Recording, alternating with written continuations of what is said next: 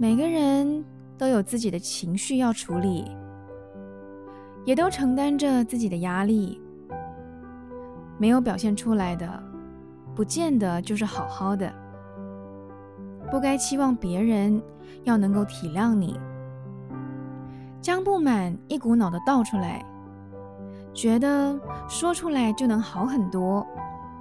但是要记得，别人是否真的能一直当你的垃圾桶？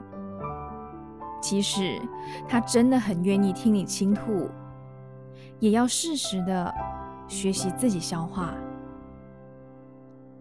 情绪的宣泄，不只有倾倒，找到情绪起伏的源头，找到情绪转化的方法，别让自己的情绪只有一个出口。如果这个出口堵住了，情绪也就没有地方走了。找到情绪的出口。不是将情绪倒给别人承受。